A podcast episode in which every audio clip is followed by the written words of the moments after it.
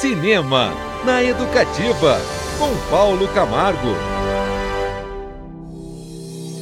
Minha dica nessa semana é o longa-metragem italiano Trepiani, do cineasta Nani Moretti, diretor de filmes como Caro Diário e O Quarto do Filho, vencedor da Palma de Ouro no Festival de Cannes. O filme conta a história de três famílias que vivem em diferentes andares de um mesmo velho edifício de classe média alta em Roma. Os destinos desses personagens se entrecruzam a partir de uma noite que parecia ser como outra qualquer. O filho rebelde de dois juízes, Andrea, atropela e mata uma pedestre ao tentar desviar uma vizinha chamada Mônica, interpretada pela excelente Alba Rohrwacher, uma das atrizes mais importantes do cinema italiano atual.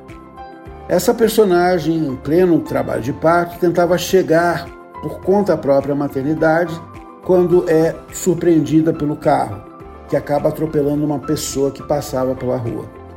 O rapaz também entra com o automóvel na sala de outro vizinho chamado Lúcio, um pai que logo terá uma complicação legal quando sua filha, uma garota de uns 5, 6 anos, some sob os cuidados de um vizinho idoso que apresenta os primeiros sintomas da doença de Alzheimer.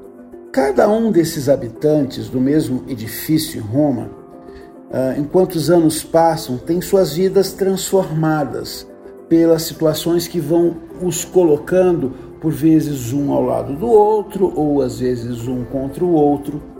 E também eles vão passando por um processo de amadurecimento. Eles crescem emocionalmente ou apenas constatam determinadas verdades que antes pareciam um pouco nebulosas na vida deles.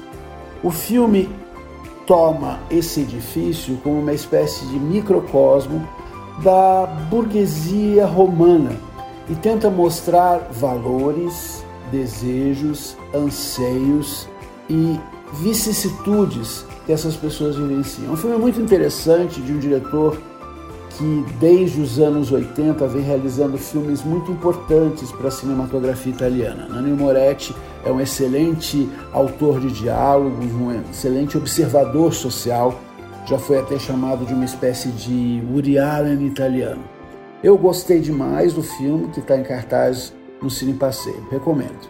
Trepiani. Cinema na Educativa, com Paulo Camargo.